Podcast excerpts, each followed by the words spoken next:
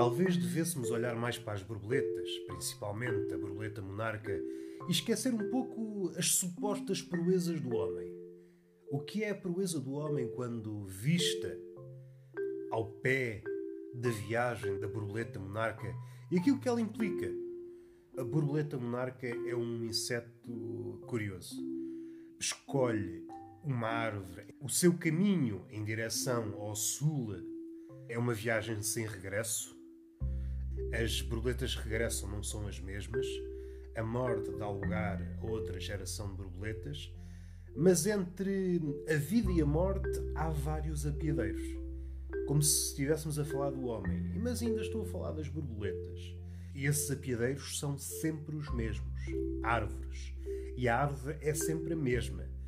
Não é de uma espécie em especial, mas é a espécie escolhida pela borboleta monarca. Pode ser um eucalipto, pode ser uma árvore qualquer, mas de geração para geração a árvore vai ser sempre a mesma. Os cientistas já tentaram deturpar a árvore, mudar-lhe a cor, mudar-lhe o cheiro, fazer 30 por uma linha. Mas as borboletas monarca não se enganam. Vão sempre parar, vão sempre descansar na mesma árvore.